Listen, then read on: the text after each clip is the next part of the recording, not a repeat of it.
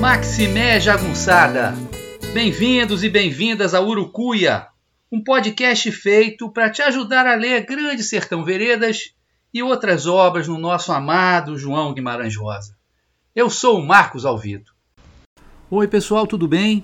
O programa de hoje é muito especial. Em termos do podcast, ele é especial porque ele é o 11 e último episódio piloto. Depois disso, são episódios tratando diretamente do Grande Sertão Veredas, que é o objetivo desse podcast. Então, o nosso último episódio, a piloto, o próximo eu creio que já vai estar redondo em termos técnicos, tá? Inclusive já estou falando aqui no microfone bonitão, eu acho que o som já deve estar bem melhor. Mas o motivo principal pelo qual esse programa é realmente diferente e especial é o conto. É o conto Espelho, que está no livro primeiras histórias do João Guimarães Rosa. E esse conto ele é muito, muito particular, porque o Machado de Assis havia escrito um conto chamado O Espelho. E esse conto do Guimarães Rosa é tem o mesmo nome e, para bom entendedor, pingo é letra, né? É verdadeiramente uma resposta para o Machado. Também é um conto que ocupa um lugar muito especial no livro. O livro tem, tem 21 histórias e o espelho é a décima primeira, ou seja, é a história que está bem no meio. Ele é um espelho, ele ele está voltado para os dois lados, né, para as duas partes, para as duas partes da obra. É um dos contos mais é, metafísicos de um livro que já é extremamente metafísico.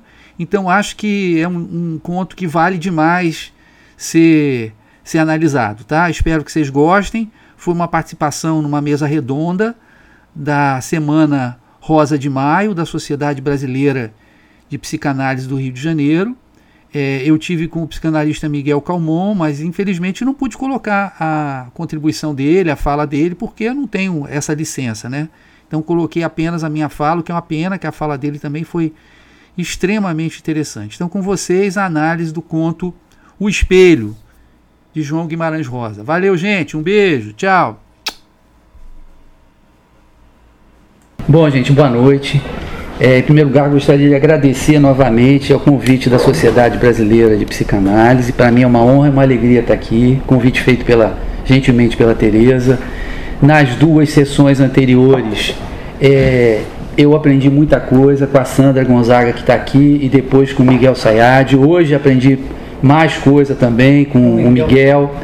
E, e é interessante porque é, eu sempre trabalhei com a palavra primeiro na história, né, estudando história, fazendo mestrado em história, depois na antropologia, no doutorado em antropologia, que eu entrevistava, conversava com as pessoas, a palavra das pessoas era fundamental para eu perceber a visão de mundo que elas tinham daquele lugar, que no caso foi a favela de Acari.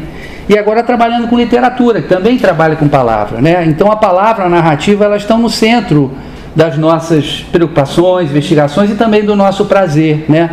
Já que tudo que a gente vê aí, até as piores coisas e até principalmente as piores coisas, foram construídas através da palavra. Vocês vão dizer, ah, mas tem dinheiro, tem interesse, mas se esse dinheiro, esse interesse tiveram se vestir em palavras. Se eles não se vestissem em palavras convincentes, palavras capazes de iludir, palavras demagógicas, palavras capazes de gerar o ódio, eles não tinham prosperado. Então, pensar através da palavra, né, é se preparar para entender a palavra, é fundamentalmente um ato, além de existencial, político, já que para mim esses dois estão interligados. Aqui eu estou aproveitando, né, dialogando já com, com o Miguel. É, reza a lenda que Machado de Assis morreu de amor. Quando a sua esposa Carolina faleceu, e ela tinha uma preocupação muito grande quanto a falecer antes do Machado, porque ela sabia que o Machado não iria sobreviver à sua morte. Ela confessou isso a várias amigas e quando ela falece, é, o Machado era um morto em vida. Né? Ele não deixou Ele pedia que todo dia as empregadas colocassem o prato dela à mesa, o livro que ela estava lendo, que era na verdade um livro dele recém-publicado, estava marcado na mesma página, né? E enquanto os médicos diziam que Machado morreu de câncer, todos os amigos sabiam que ele tinha morrido de amor, né? Então, uma das últimas cenas da vida dele foi quando ele estava moribundo, os amigos estavam ali velando o Machado em vida, esperando ele morrer. Todo mundo sabia que ele ia morrer e todo mundo na casa dele, né? E uma senhora desesperada, vendo que o Machado ia realmente morrer naquele dia, vira-se para ele e fala: Mas o senhor deixa chamar um padre? Ele fala: É melhor não. É, por dois motivos. O primeiro, que não ia adiantar de nada, né? E o segundo, que seria uma terrível hipocrisia. Então, o Machado era o homem da finitude, era o homem do exame da condição humana inserida numa determinada sociedade. É o homem que soube, né, esse descendente de escravos, neto de escravos, soube fazer uma crítica muito fina né, à sociedade brasileira, até porque a crítica frontal era difícil de ser feita naquele momento, os leitores dele eram todos da classe alta, brancos, etc. Então os textos dele são sempre é, vazados no tom de ironia. Né? Já o Guimarães Rosa é exatamente o contrário. O que interessava para o Guimarães Rosa era o eterno. Isso não quer dizer que as questões de eternidade não tivessem presentes no Machado, nem que as questões propriamente sociais, que a gente percebe, por exemplo, no Grande Sertão Veredas, muito claramente, né? Tem o caso dos catrumanos, dos gerais, vindos lá do interior, o que, que vai acontecer? Ele está se perguntando sobre o próprio processo né, é, de vinda do campo para a cidade de enormes massas de pessoas na década de 60, de, na década de 50 ainda, que começou uma virada da sociedade brasileira. Mas o que interessa para nós é que em 1882, se vocês pegarem a folhinha aí, em 8 de setembro de 1882, o Machado de Assis publica na Gazeta de Notícias, que era um jornal extremamente progressista e que, portanto, muito bom para ele publicar os seus textos, né? um conto intitulado O Espelho, cujo subtítulo era Esboço de uma nova teoria da alma humana. A gente vai ver que não tem nenhuma teoria da alma humana. Né? Na verdade, é um conto antimetafísico. É, 80 anos depois, né, Machado publica suas primeiras histórias e faz uma anti. Guimarães Rosa, obrigado, senhor. E faz uma anti-homenagem ao Machado. Publica a resposta ao Machado, dando o mesmo nome ao seu conto, dando o nome do espelho. Então, para a gente entender o Guimarães, é preciso entender o Machado primeiro. Não vou trabalhar o Machado todo, mas vou, dizer, vou apenas resumir o conto dele. É interessante que ele começa o conto dizendo que quatro ou cinco cavaleiros debatiam questões de alta transcendência. Transcendência é o, digamos, matéria-prima do conto do Rosa, né? E que eles eram investigadores de coisas metafísicas. Leia-se para o Rosa, a metafísica o que, que é? Ela é um algo que existe em oposição à filosofia. A metafísica lida só com o transcendente. A filosofia para ele seria ligada à lógica, à racionalidade, né? a todos os processos dedutivos, de construção de hipóteses, processos científicos. Para ele, a metafísica é o outro lado, completamente diferente. Tá? Bom, e esses homens estavam discutindo isso, ele diz que eram quatro ou cinco, que tinha um quinto que não estava prestando muita atenção e que resolve dar uma lição a ele. Diz assim: Olha só, vocês, vocês não entendem nada de alma. Existem duas almas. Né? Tem a alma que vocês estão discutindo, que a gente poderia chamar de alma interior, só para facilitar, não aparece essa expressão no texto, mas é isso disso que se trata. Mas o que existe mesmo, que é mais importante, é a alma exterior. Né? A alma que vem de fora para dentro. Né? Na verdade, é o interesse que o homem tem nas coisas do mundo. Então ele diz: a alma pode ser uma moça bonita, a alma pode ser uma noite na ópera, a alma pode ser é, jogar na bolsa. A alma é qualquer interesse que, na verdade, toma o ser humano de fora para dentro né? e deixa muito pouco espaço para essa outra alma que vocês estão relatando. E aí ele conta uma experiência que ele teve quando ele tinha 25 anos. Né? No momento que ele está contando, ele é um homem rico, um homem culto, mais austero e cáustico, diz o narrador. E esse homem, quando tinha 25 anos, é, todo mundo conhecia ele por Joãozinho, ele ganha, provavelmente por intercessão, por intercessão da tia, né, que tinha sido casada com um capitão, ele ganha um título de alferes da Guarda Nacional. Alferes era o título mais baixo, mas para um rapaz de 25 anos, com vários outros rapazes disputando, era uma coisa absolutamente sensacional. A tia chama ele para é, vir à sua fazenda, onde ela fica paparicando ele, chama ele de alferes, meu alferes.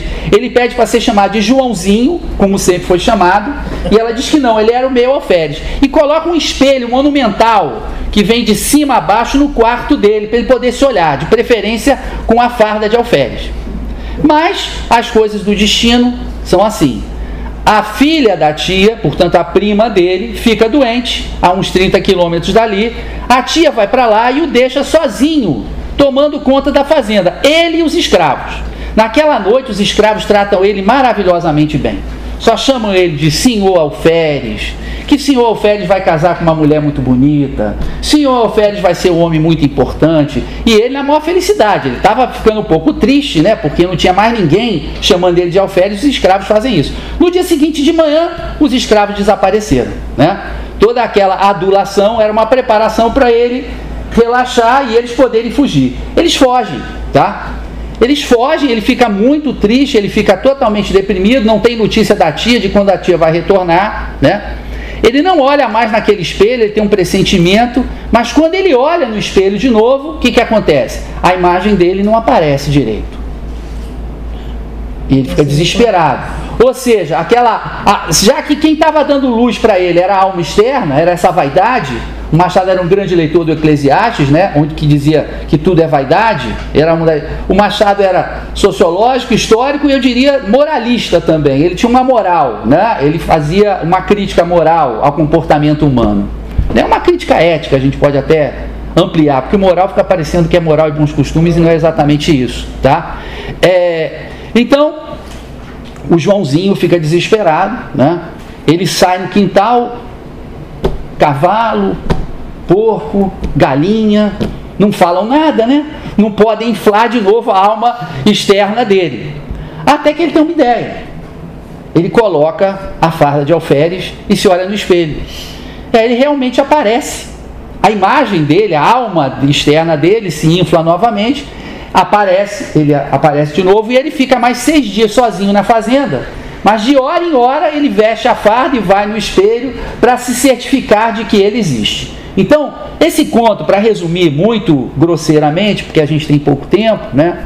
É, ele diz, basicamente, que esse negócio de metafísica, de alma, é tudo baboseira. O que existe é a sociedade, são os vínculos do homem, é a vaidade humana, entendeu? Então para com esse negócio, isso aí, joga isso no lixo, que isso não serve absolutamente para nada. Aí a gente pega o Guimarães Rosa, nessa citação que também está na, folhinha, e ele diz assim: Fujo das formulações, das definições, das conceituações mais ou menos rígidas e esquemáticas, das conclusões gerais, como o Miguel notou muito bem, né? que ele deixa tudo em aberto. Rezo, escrevo, amo, cumpro, suporto, vivo, mas só me interessando pela eternidade. Sendo assim, ele não podia deixar passar, né? O conto do Machado foi quase que uma provocação para ele. E ele escreve a resposta, né? Aí sim, aí você tem, ao contrário da ironia contida no título do Machado, uma nova teoria da alma, que não tem nova teoria da alma coisíssima nenhuma, é uma negação praticamente que existe a alma, que existem as relações humanas, tá? Não tem nenhuma coisa a se investigar. É, aí sim, ele faz uma nova teoria da alma, coisa que o Machado não fez. Ele responde ao Machado. E como é que a gente sabe que ele responde ao Machado? Né? Primeiro, para começar, onde está esse conto? Esse conto está no livro Primeiras Histórias. O livro Primeiras Histórias, como eu já disse aqui no primeiro dia, mas hoje vale a pena repetir, né? ele tem esse título, apesar de ser é, o quarto título do o quarto livro do, do Guimarães, sendo que dois livros tinham sido livros de contos ou novelas, tá? O Corpo de Baile e Sagarana. Então, por que Primeiras Histórias? Porque elas tratam das coisas mais essenciais, mais fundamentais para se pensar. E qual a mais fundamental delas, segundo Rosa? É a alma. Por isso, ele faz, ele coloca 21 contos, que é o número 7, que é a perfeição dos, é, do Pai, Filho e Espírito Santo, da Santíssima Trindade, mais os quatro elementos, dá 7. Isso na Cabala, né? Isso na alquimia, isso no pensamento medieval era o número da perfeição. Ele multiplica por 3, dá 21, né? Ele coloca 10 contos antes e 10 contos depois. Quem fica no meio como espelho? O conto chamado o espelho. Como se ele dissesse, na verdade, todos os outros contos giram em torno desse. Então esse conto ele está literalmente no centro do livro, tá? Do Machado. Ele espelha todo o livro do, do Guimarães. É, eu tô, eu tô que tô. Não, mas olha, eu gosto quase tanto do Machado quanto eu gosto do Guimarães. Se não pudesse levar para uma ilha deserta um livro do Guimarães, eu levaria do Machado. Machado, me perdoa, mas o Guimarães é o Guimarães, é o Rosa. Então, ele começa o conto de que maneira? Se quer seguir-me, tá? Ora, aí eu queria que vocês pegassem o conto mesmo, tá? Que está aí que eu também dei para vocês. E aí é muito interessante porque quem segue, quem é um seguidor, é o seguidor de uma religião, tá certo? Então, se você quer que você não, toda religião ela pressupõe que o seu fiel, o seu neófito, né, o novo fiel, ele diga que quer participar da religião. Por exemplo, a religião cristã, separar na porta de qualquer igreja evangélica, o pastor já grita de lá: Você aceita nosso Senhor Jesus Cristo? Ele já, já ele para o culto, porque se você falar isso, se aquelas palavras fossem mágicas, para ele você já está dentro da religião. Você já é um fiel, ainda não é, né? É um, um eleito, mas já está à parte. Então, a primeira pergunta é se você quer, porque esse conto aqui é uma iniciação metafísica. Né? Eu disse que os contos, já falei isso na, nas outros encontros, que os contos do Guimarães, do Primeiras Histórias, né, são contos de fadas metafísicos.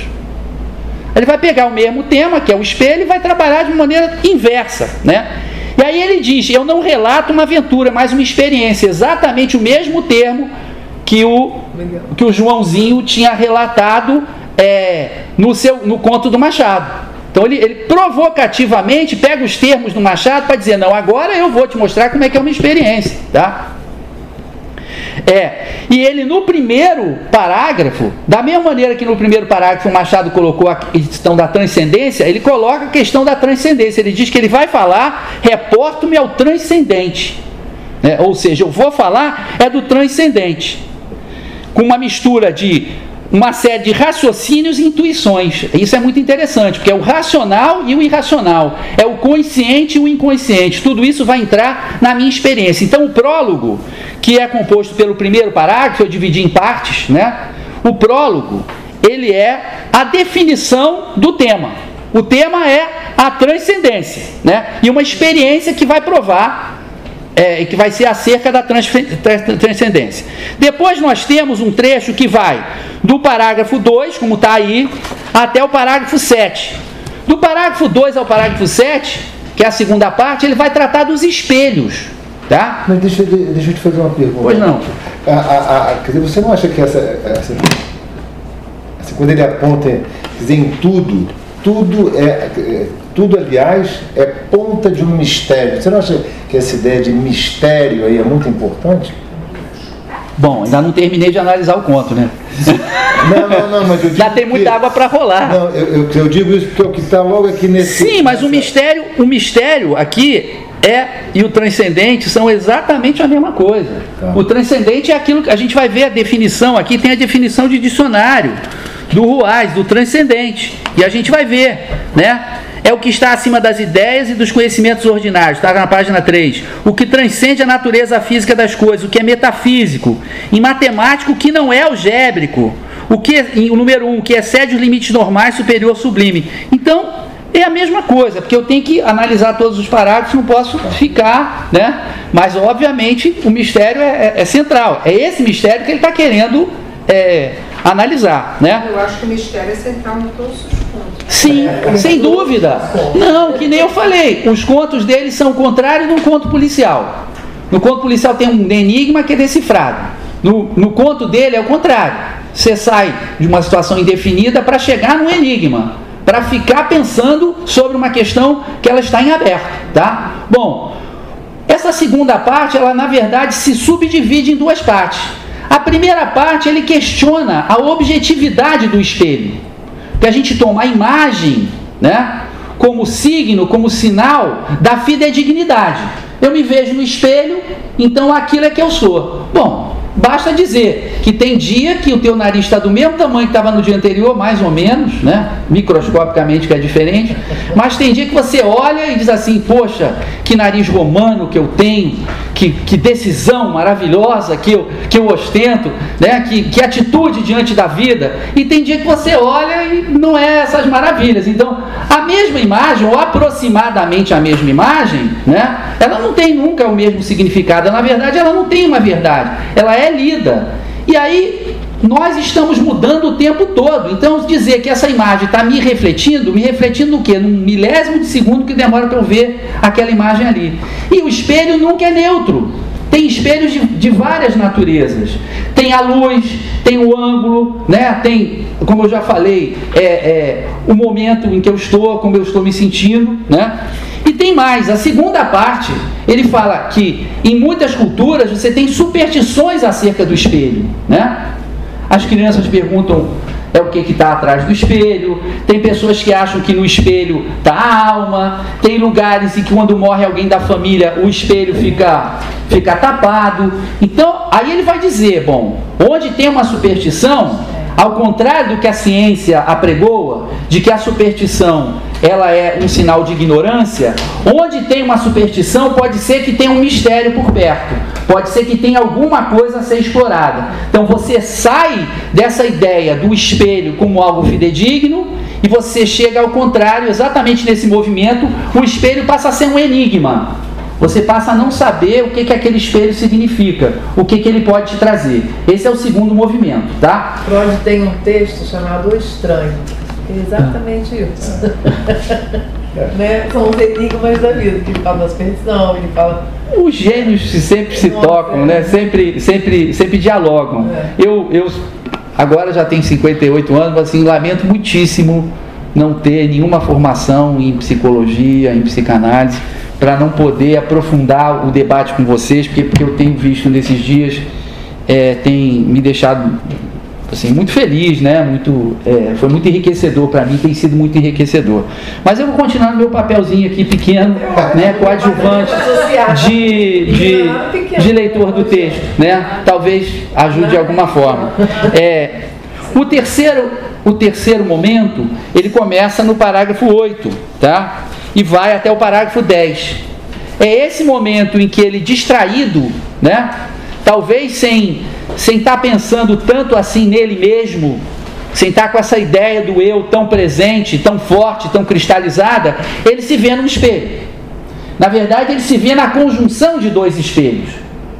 E nessa conjunção dos dois espelhos, é importante serem dois espelhos, porque isso quebra, digamos assim, a segurança é, do imaginário dele, né, da capacidade dele de ver a imagem, explorando a imaginário de outra forma, né, ele fica louco com aquilo, porque a imagem que ele tem é uma imagem totalmente odionda, um perfil humano desagradável, derradeiro grau, repulsivo, se não odiondo, deu-me náusea aquele homem, causava-me ódio, susto, eriçamento e pavor, era eu mesmo. Aqui foi o que tá? sentiu no trem.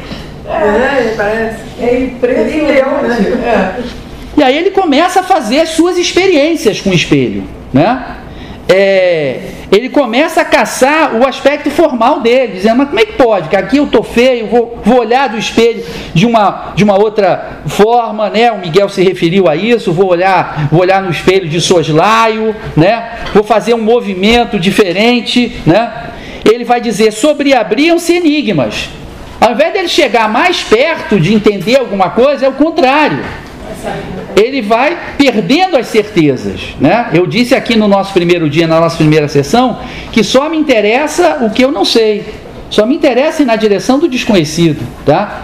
E ele, que era pleno de certezas, ele né, agora isso tudo ruiu, digamos assim. Ele perdeu o chão, né? Ou se quiserem, ele perdeu a imagem. A quarta parte começa no parágrafo 11, que ele decide realmente fazer uma experiência. Né?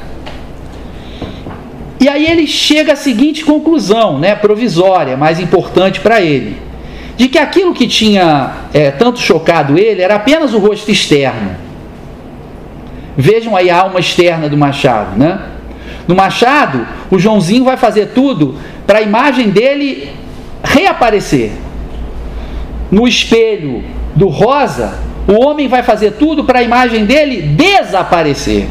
É exatamente o inverso. Ele, o Rosa até brinca com essa coisa de espelho, porque ele vai espelhar o machado e no espelho a imagem fica invertida. Né?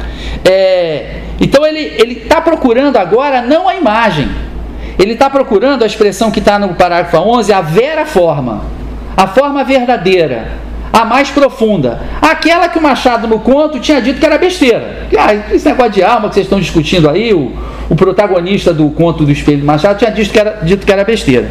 E ele começa a, para chegar ao verdadeiro, ao invés de você colocar, você retira. E aí ele vai retirar os elementos vai retirar o elemento animal, que no caso dele vai perceber que é a onça, também mencionado pelo Miguel, né? Ele vai retirar o elemento hereditário? A, a semelhança que ele tem com os pais, com o pai, com a mãe, que era uma coisa contingente, que não tem nada a ver com a, com a essência dele, e retira mais uma série de coisas, o contágio das passões, as ideias e sugestões de outras pessoas, os efêmeros interesses, etc, etc, etc. Né? Bom, quando ele faz isso, né, é uma experiência tão brutal, a busca da verdade é brutal, né? A busca da verdade, por isso Miguel ela exige a violência, ela exige a brutalidade, né? Que ele tem enormes dores de cabeça, e no parágrafo 16 a gente tem o, a parte 5, em que ele para, que ele para de fazer as experiências, tá? Ele para, simplesmente para porque não aguenta mais, fisicamente ele não aguenta, né? Bom, então ele ficou por meses sem olhar para qualquer espelho, tá? Até que depois de meses parece que aquelas experiências continuaram surtindo efeito na alma dele, que não eram experiências meramente físicas, elas mexiam com a psique dele, né? Obviamente. É até onde eu vou falar a palavra psique, né? não vou até aí. Mas aí tem Eros e psique e dá para. Né? Bom, é, e aí o que, que acontece? É que a forma dele desaparece. Tá? Então, do hediondo a gente chega no nada. Ela desaparece. Aquelas experiências que ele tinha feito, elas tinham, é, elas tinham dado certo, tá certo? Mas ele se pergunta: se eu não tenho imagem, né? Se não tem nenhuma imagem, se não tem nenhum suporte, como é que eu vou dizer que eu tenho alma? Seria eu um desalmado? Né? Seria eu alguém sem alma? Eu não tenho imagem? Significa que eu não tenho alma? Não, porque se a gente voltar para o primeiro parágrafo, e aí a gente volta ao mistério, está respondido. No primeiro parágrafo diz: quando nada acontece, é um milagre que não estamos vendo. Tá certo? Já está respondido no primeiro parágrafo. Então, é, ele não estava vendo, mas tinha um milagre que estava acontecendo. É que a alma dele, agora sim que ela ia brilhar. Que agora você tinha tirado todos os penduricalhos que estavam associados à alma e que na verdade não faziam parte dela. Só a deixavam mais pesada, né? A, é, é, a impediam de aparecer, a escondiam na verdade, a disfarçavam, né? E uma outra coisa que não era ela. Bom, Inclusive, ele usa a palavra psiquismo no, no, parágrafo 20. Ele diz assim: mesmo que tudo fosse verdade, não seria mais do que reles obsessão autossugestiva e o despropósito de pretender que o psiquismo alma se retratasse em espelho. Ele duvida dele, como ele tem que duvidar, né? Será que não é uma coisa que está acontecendo só como ilusão dele? Ele está tomado, autossugestionado por essa coisa, né? Tem muitas coisas. Bom, vem então o glorioso, a gloriosa parte 7, que começa no parágrafo 22, que é quando volta a luz. A luz volta. Aqui nós temos uma transição que é uma elevação. O que volta não é mais uma imagem. O que volta é uma luz. O que aparece agora é uma luz, não é mais imagem. Eu esqueci de um detalhe, é que eu já estava amando naquele momento. Então a luz dele só aparece quando ele ama. Ele já tinha o saber, já tinha feito as experiências. A hipótese dele estava correta. O caminho dele era aquele. Mas ele não amava. A relação para o Rosa, eu já, já disse isso nos outros encontros, Para o Rosa, a relação com conhecimento é uma relação que tem que passar pelo amor. Não pela tradição ocidental, em que o conhecimento passa pelo domínio sobre a coisa. Né? Quais são alguns dos colégios mais importantes que a gente tem no Rio de Janeiro? São colégios jesuítas. Tá certo? Os caras que fizeram Inquisição. Então você tortura as crianças até elas aprenderem. Verdade é fruto, eles acham que a verdade é fruto né, da imposição de um domínio. Verdade não é algo para se discutir. A verdade é essa, está aqui. Né? Bom, na sociedade que a gente tem, obviamente que essa é a maneira de ensinar, ela, ela, ela funciona, né? ela, ela repercute bem. Né? Você não ensina a pensar, mas é, então, de qualquer maneira, essa luzinha aparece porque ele ama, era o que estava faltando. Né? Quando você tem o saber e o amor, é, ao que? A beleza do mundo, a beleza da vida, né? a verdade da existência, pronto.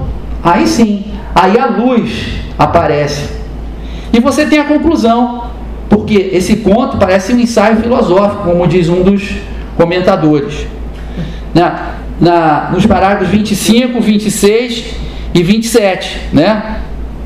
Que ele diz o seguinte: bom, vou ler o 26, né? A gente está em tempo, então dá para ler. O 26. Sim, se sim, a vida consiste em experiência extrema e séria, então a vida, essa experiência que ele fez, todo mundo deveria saber fazer, né? Tirar de si aquilo que é só um imaginário emprestado, né? de má qualidade, que não tem relação com o nosso eu, e trazer. Né, é, a nossa sociedade, a sociedade brasileira, está doente. Eu fui assistir um jogo de basquete, um real jogo de basquete, que meu pai me ensinou a gostar, né? E que é um jogo muito interessante, porque é um jogo além de atleticismo, ele exige muita habilidade. Você joga a bola na cesta às vezes com muita delicadeza, com precisão, não é na base da pancada, né? E também de muita inteligência, de tática, de, de entrega, de aplicação. Cheguei lá, era uma imitação um jogo da NBA. Os caras filmando os espectadores, pedindo para os espectadores se beijarem para aparecer na câmera, jogando camisas, é, com um sujeito no microfone falando histericamente, dizendo o nome do jogador que tinha feito a cesta, música, até teve música até na hora que estavam jogando, os caras esqueceram da música, parecia que estava numa discoteca. Mas se você conhece um, um, jogo, conhece um jogo da NBA pela televisão, é exatamente isso. É o espetáculo, é a infantilização total e completa. Então nós estamos vivendo uma sociedade que não está nem preocupada com o seu eu. Porque o seu eu ela tinha que buscar lá a escravidão, os índios, a nossa colonização, a tradição lusitana. Ninguém mais está querendo saber disso, não. Está querendo ser uma imitação de quinta categoria dos americanos, botar todos os penduricados em cima.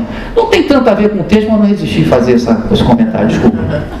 Bom, então se sim, a vida, entre aspas, consiste em experiência extrema e séria, sua técnica, ou pelo menos parte, exigindo consciente alijamento, o despojamento de tudo que obstrui o crescer da alma, o que atule soterra. Né? Então, na verdade, depois eu fiz um resuminho aqui na, na folha, né? a conclusão que a vida é o crescer da alma, está na página 2. O resto é aparência. Né? Essa é a conclusão do texto. Depois o salto mortale. Né? Porque, obviamente, para fazer isso, é, é equivalente a um salto mortal. O salto mortal, se você não morre, ele é espetacular, né? ele é sensacional. Mas você tem que colocar a sua vida em risco. Você tem que estar disposto a olhar para a sua vida e dizer: não, aquilo que eu achei que era a minha vida, o que eu fiz, o que é importante, não sei o que, esquece.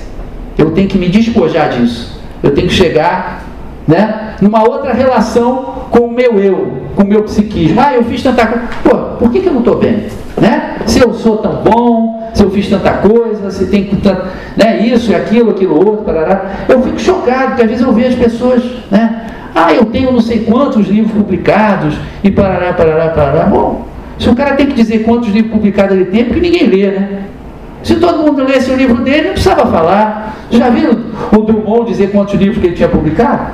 Não, precisa. Todo mundo sabe que lê o Drummond. Ah, o Luiz Fernando Veríssimo, fulano, ciclano, beltrano, mas a gente vê isso, pessoas de esquerda dizendo, eu tenho não sei quantos livros publicados, eu ganhei tais prêmios, eu não sei o quê. Tá, tá bom, meu filho, mas e daí? Né? É, o salto mortale né, e o julgamento problema, com a simples pergunta que todos nós devemos fazer: Você chegou a existir? Sim. Esse conto, na verdade, eu não acho que seja um ensaio filosófico. É e não é, porque ele está montado como se fosse um diálogo socrático, tá? que foram, foram todos escritos por Platão. Sócrates, é, é, Platão não era otário de escrever um diálogo no nome dele, porque Sócrates tinha tido que beber cicuta. Então ele pegou, escreveu os diálogos em que só Sócrates falava, Platão nunca aparece, né? Porque o Sócrates já né, é, tinha bebido cicuta mesmo e ele não, não queria o mesmo destino. Então coloca só as palavras do mesmo, mas na verdade a elaboração é do Platão. Então aqui a gente tem um diálogo platônico. Só que ele está dialogando com quem? Conosco. Esse interlocutor que nunca é nomeado, né, somos nós. E ele termina o conto dizendo: solicito os reparos para nós, agora é para vocês, que se digne dar a mim, servo do Senhor, recente amigo, acabamos de ficar amigos dele lendo esse texto, mas companheiro no amor da ciência, nome original da filosofia, amor ao saber, ao conhecimento de seus transviados acertos e seus esbarros titubeados. Sim, ele termina né, perguntando pela nossa aquiescência. Nós topamos fazer isso? Dialogar com ele? Conversar com ele? Examinar aquilo que ele tinha apresentado? Vocês topam? Se toparem, a gente começa agora.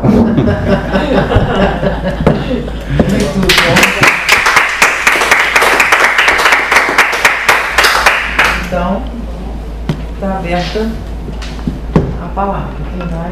Aí eu queria perguntar uma coisa para o Marcos. É... Quer dizer, uma pergunta é, é, que está longe de ser inocente, é, porque ela diz respeito a alguma coisa que nos interessa muitíssimo. Né?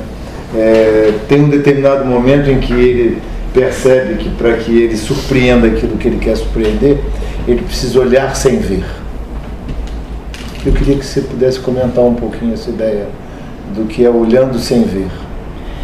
Eu acho que ele está. É, e aparece isso no conto muito claramente, né?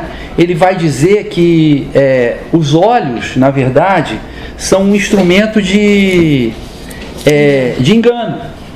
Né? Então, se ele vai olhar sem ver, aí você pode pegar o olhar, desde que você não pegue o olhar ao pé, de, ao pé da letra. Né?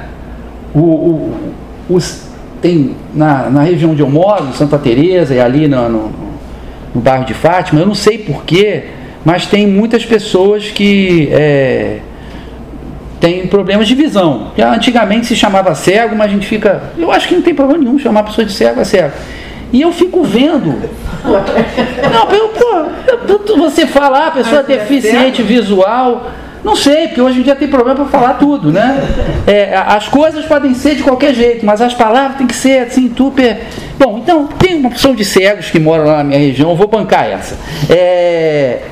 E eu fico olhando, outro dia tinha uma, tinha uma senhora, vestida, aquelas senhoras apuradas, que estão todas bem vestidas, tudo direitinho, pá sapatinho, tudo, vestido. Pá, aquela pessoa fala assim, pô, não é possível. Ela se cuida sozinha, tem alguém que cuide dela, porque ela tá melhor do que 90%. Não estou falando fisicamente de beleza, não era isso. Né? E ela foi, tinha um, tem um ponto do ônibus, entre a calçada e, e, e, e o ônibus, sei lá, tinha um metro e meio e tal. A mulher chegou, mal usou aquele negocinho, pegou, subiu aquilo ali na maior tranquilidade, eu olhando, eu apavorado, achando que ela ia cair. Então, é, ela está vendo sem olhar.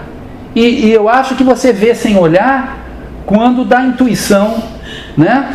Você vê sem olhar no encontro do menino com o Riobaldo, que ele olha para o menino, mas não é, não é alguma não é coisa que ele vê no menino. É e ele fala assim, não. E ele não veio na minha direção. Quem foi na direção dele fui eu. Ele sentiu aquela vontade, né? Então você vai poder dizer que naquela hora você olhou sem olhar, mesmo que os seus olhos estivessem ali, não, foi o, não foram os olhos, o sentido da visão que você utilizou. Você usou intuição, você usou né, é, é, lá, outras dimensões que a gente possa ter. É, eu, eu tenho um pouco isso, de, assim, de intuição com pessoas e tal, parará, parará, e, e, e as pessoas duvidam, né? E eu fui fui casado e tal, e minha mulher duvidava, e eu, eu falava, olha, essa pessoa aí, mas por que, que você não gostou dela? Não sei, não sei te dizer, eu não gostei. Não, você está perseguindo ela por causa disso, daquilo. Eu falei, não estou, eu não gostei. Então não estava vendo com olhos. Realmente não foi nada que eu vi fisicamente, do que ela falou, de não sei o quê. A gente, se você parar para. A, a gente tem hoje uma hipervalorização da imagem. Né? E com isso a gente é muito enganado. Né? Porque a gente vai ficar centrado na imagem. A gente não para para ouvir, a gente não para para pensar, a gente não para para sentir, né? Para sentir a, o, a coisa. Então, eu, eu acho que é, é isso que ele está querendo dizer. Não está querendo dizer nada mágico, Não, esotérico. não, não. Quando, eu né? quando fiz a pergunta dizendo que ela estava longe de ser Inocente. inocente, né? É porque isso é uma belíssima tradução daquilo que nós chamamos de atenção Atenção flutuante. Mas eu ia dizer isso. Né? Porque o Miguel Sayad falou isso. É. Que, ele, que você, você preste atenção no que o, o, o, o- o analisando, né? Analisando está dizendo, mas você não fica seguindo tintim por tintim que está dizendo, porque você tem que deixar o cérebro livre para fazer essas associações. Né? Aí seria não ver sem olhar, mas seria ouvir sem. Pois é, e é nesse sentido. vi isso e- pensando. E, é. É. nesse, e, é nesse, e é nesse sentido que tem aqui um momento que eu fiquei particularmente comovido, que é quando ele está contando esses acontecimentos de caráter íntimo, ou seja, ali ele não está descrevendo, ele não está fazendo a experiência daquilo que ele está objetivamente vendo, né? ele está descrevendo uma experiência íntima e nesse momento ele sente vergonha. É muito bonito isso no conto. O conto tem que ser Ele diz, e... Pejo-me. É, né? Ele diz, pejo-me. É porque sim, ali, ali tem, quer dizer, alguma coisa, se alguém for perguntar a ele, mas vem cá, como é que você está vendo isso que você está me contando? Eu vou ter que te dizer o que o, que o Marcos acabou de falar, olha, eu não sei te falar. Eu só sinto. Mas eu tô Eu sinto Eu isso. só sinto. E, eu vou ter- e esse é um salto mortal, né? Porque eu vou ter que me responsabilizar por isso que eu estou sentindo. Que eu não tenho garantias, eu não posso dizer, ah, é porque objetivamente aconteceu isso, isso, isso e aquilo. Não, isso não é garantia daquilo que eu estou dizendo. Então eu acho tão bonito. Narro, narro sob palavra, sob segredo. E aí ele diz, pejo-me. Quantas não são as vezes que a gente tem vergonha de dizer as coisas que a gente pensa para um paciente? Porque, quer dizer, a rigor você vai ter que, de alguma maneira, estar doando ali, estar revelando uma experiência que é rigorosamente íntima. Ela não está reduzida em momento algum àquilo que você escutou. Quer dizer, aquilo que você ouviu com o ouvido. É, Né? Ou aquilo que você viu com os olhos. Né? é bacana esse papo. Oi. Eu acho que não Tá tá. ligado. Não Tá. ligar. Não, mas eu tava ligado. Nossa, tava ligado? Tá. Bata assim. Tá ligado. Tá, tá ligado. Bem, é, eu acho que a apresentação do, do, do Miguel e do Marcos é, é- é- são provas cabais do que é uma obra que se deixa ler das mais diversas formas sim, possíveis. Né? É, é- realmente, e o Guimarães é exageradamente isso, né? Ele, ele oferece isso é muito bonito ouvir, Miguel, o, o, que você foi é, é, é, brincando com a brincadeira, ou com o, o, o que o, o, Guimarães trouxe, e, e, e uma maneira muito diversa, né? E, e que pode dialogar do, do, do, do Alvito, né? E eu queria é, é, compartilhar com vocês a experiência de ter visto, não sei se algum de vocês viu a peça do Ney Piacentini. É um ator da, da, da Companhia do Latão, né, que apresentou no, no Poeirinha o espelho do dois monólogos. O espelho do Machado, o espelho do Guimarães. Um absurdo de trabalho. Hã? Recentemente? Sei, uns seis meses por aí. É, primeiro que é um absurdo de, de, de memória, eu fico assim, meu Deus do céu, o homem dos seus 50 e poucos anos, quase 60, fazendo aquilo, e ele mostra essa, essa diferença né, do que vocês falaram da obra de um e da obra de outro, porque o, no, no- no Machado ele é um senhor e ele está com a roupa e ele é bem posto e aquilo ali fica fixo. É, é, é, é ele passa para a gente a fixidez do, do que é o olhar do outro te, te, te, te é, organizando, né? E aí quando começa o espelho do Guimarães, é um absurdo, ele vai, ele vai, é tudo fluido, é tudo movimento, movimento, e quando acaba a peça é um menino as feições do ator. Ele é um senhor quando começa e ele é um menino quando acaba.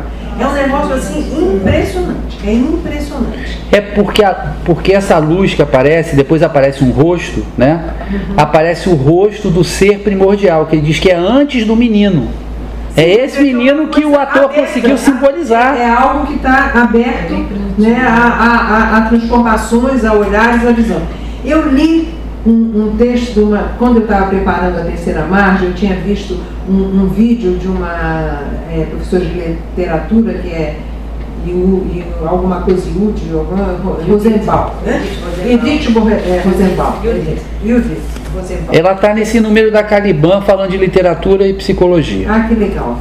E eu gostei muitíssimo dela. E ela tem um texto sobre o espelho que ela fala muito sobre a questão do imaginário, sobre o estágio de espelho do Lacan e, e, e faz uma, um, um, uma correlação com, com o cinema também, é muito bom. Eu, eu, eu recomendo, né? Você juntar aí no seu, na, na, nas suas, nos seus alfarrabos. E aí ela termina assim, ilusão e imaginação, fantasmas do imaginário gerando efeitos de realidade. Talvez sejamos um pêndulo a jamais tocar por inteiro a polaridade do real como as linhas de uma função assintótica que beiram o impossível sem nunca alcançá-lo. Mas a julgar pelo texto de Rosa é preciso partir das imagens que nos constituem, desconstruí-las e desvendar um núcleo inexistente. Só então vislumbramos o eterno recomeçar, reescrevendo a história sem fim de nós mesmos.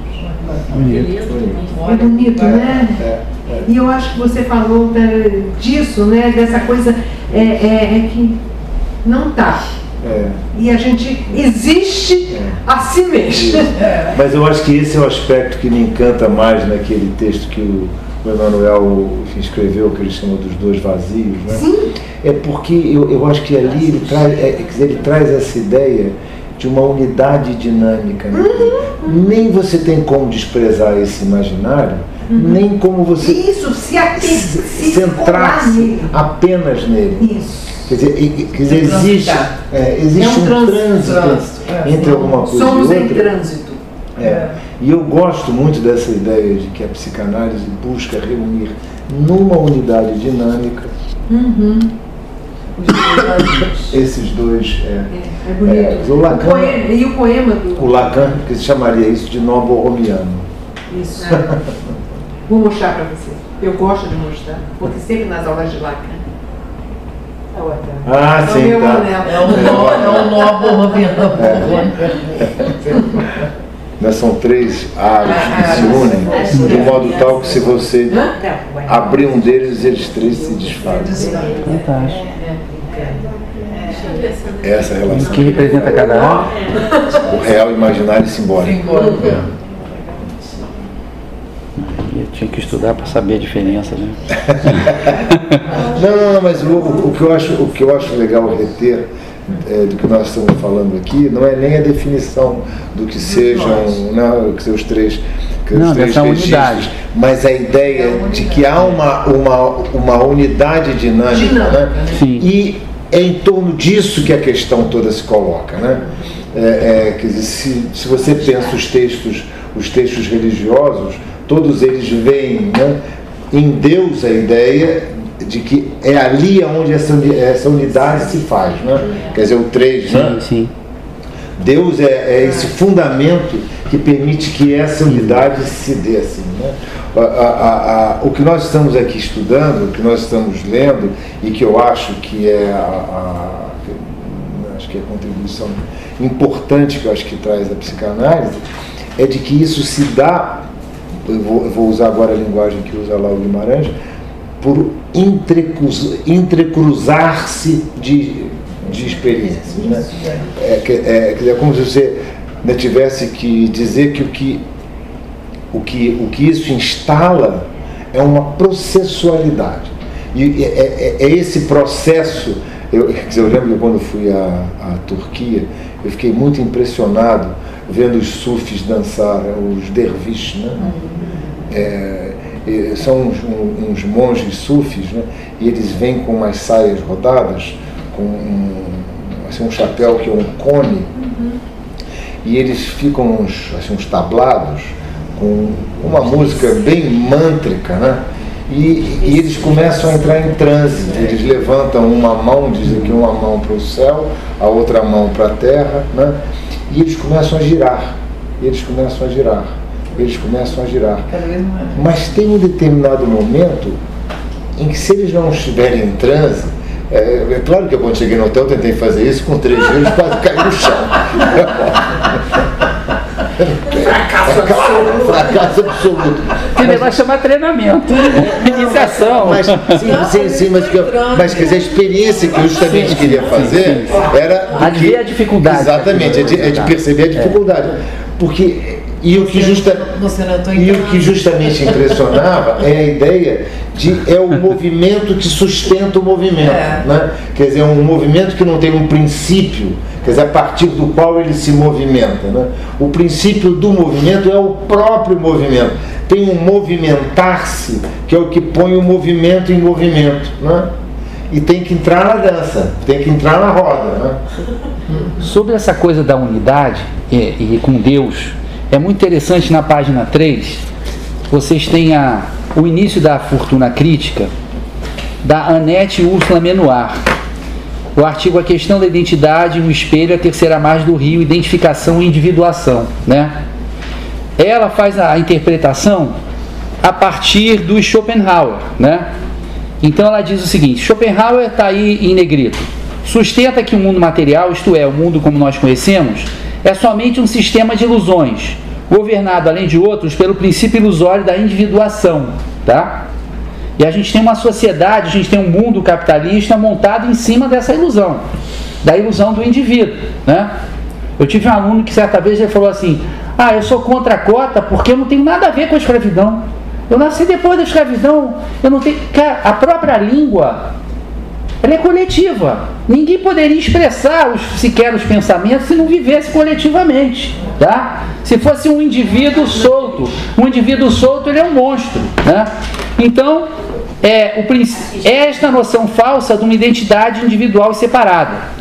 Aí ela vai falar que, na verdade, o Schopenhauer se inspirou e o Guimarães se inspirou na cosmologia dos Upanishads, né, num texto sagrado dos hindus, né, que sustenta que o Brahma era a unidade intacta no princípio, e que ele se despedaça em seres individuais, né?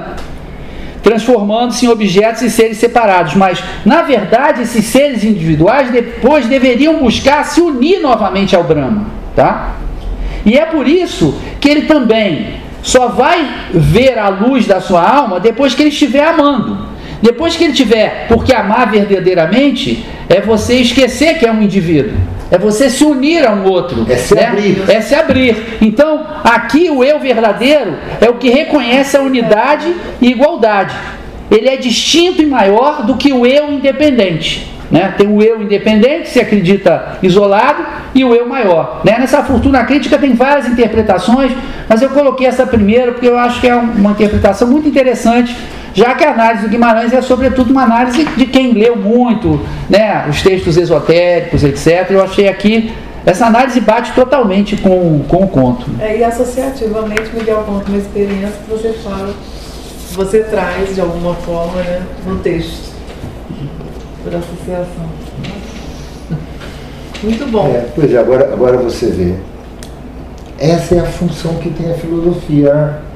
É a gente poder quer dizer, reunir uma experiência. É, é a gente poder reunir nessas pequenas sínteses, né, nessas pequenas unidades, uma realidade que se apresenta sempre dispersa, dispare, de um modo singular. Né? E nos cabe a nós. É, e, de, é, eu, acho, eu acho extraordinário como nós estamos de fato vivendo um tempo dessa hipersimplificação do real, né? em que o real fica reduzido apenas àquilo que a gente vê. Pois é. E, e essa é uma, é uma evidência né, que, justamente por essa razão, ela é inquestionável, ela é absolutamente certa de si mesma. Né? E uma certeza que é absolutamente certa de si mesma.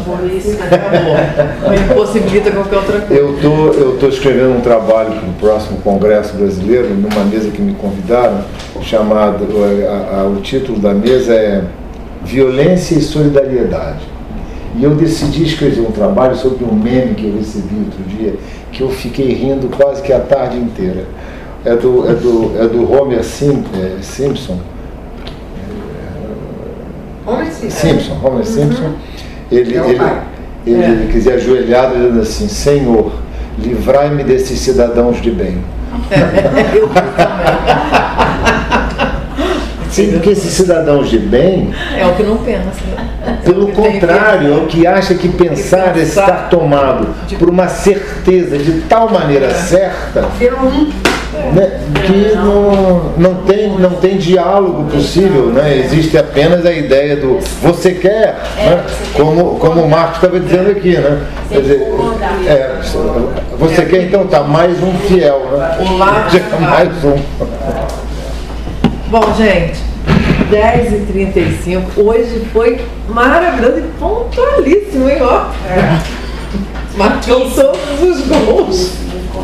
Muito obrigada. Nossa, cada vez mais. Eu fico pensando se a gente não tem que continuar. Mesmo com pouca gente, mas assim, tem- você viu o texto? Você viu o texto é, depois desse do espelho? O nada na nossa condição. Ó, que texto que deve ser ótimo. É isso. É o nada É com esse. positividade. Olha, depois do espelho do Guimarães, o ponto 12, Então nada e a nossa condição. o nada e a nossa posição. Olha que maravilhoso que você ter. A gente podia continuar no segundo semestre, não sei, vamos ver. Mas terça-feira a gente se encontra aqui de novo, né, Sim. com a Sônia, com a sua contribuição e a do nosso Tá professor querido. Vamos Muito lá. obrigada, boa noite. Obrigado a você. Obrigado. Prazer te conhecer. Prazer, prazer. Muito obrigado pelos ensinamentos. Bom, pessoal, espero que vocês tenham gostado da análise do conto. Esse foi então o episódio piloto 11. A partir da semana que vem, a gente já vai publicar episódios quase que exclusivamente sobre o Grande Sertão Veredas. Qual vai ser o primeiro episódio sobre o Grande Sertão Veredas? Isso é surpresa. Só verão na semana que vem. Bom, espero que vocês estejam gostando e mais uma vez eu peço feedback para vocês colocarem alguma coisa é, aqui no, no site do podcast. Se vocês se inscreverem no podcast, isso já é um feedback, quer dizer que vocês estão interessados e estão querendo ouvir os próximos programas, né? E qualquer coisa, se quiser conversar, manda um e-mail para mim, marcosalvito.gmail. Agora, como sempre, a melhor hora do programa, vou deixar vocês com essa música linda, Acordais, a trilha sonora do podcast é uma música do álbum do mesmo nome, que está no Spotify, meus queridos Alex Rocha e Joyce Carvalhais. Com vocês então, Acordais. Valeu, gente, um beijo, tchau!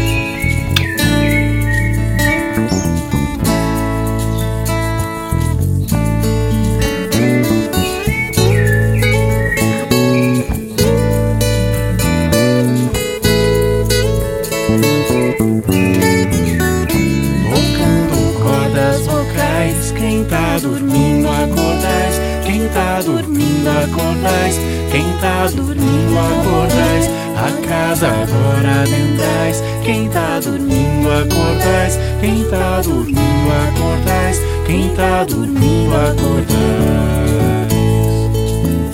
Peço licença ao Senhor, trago cantigas de paz, viola fina ensaiando, o pôr do sol nos quintais, passarinho vem se achegando entre os laranjais. Quanto mais vozes cantando, mais alegria.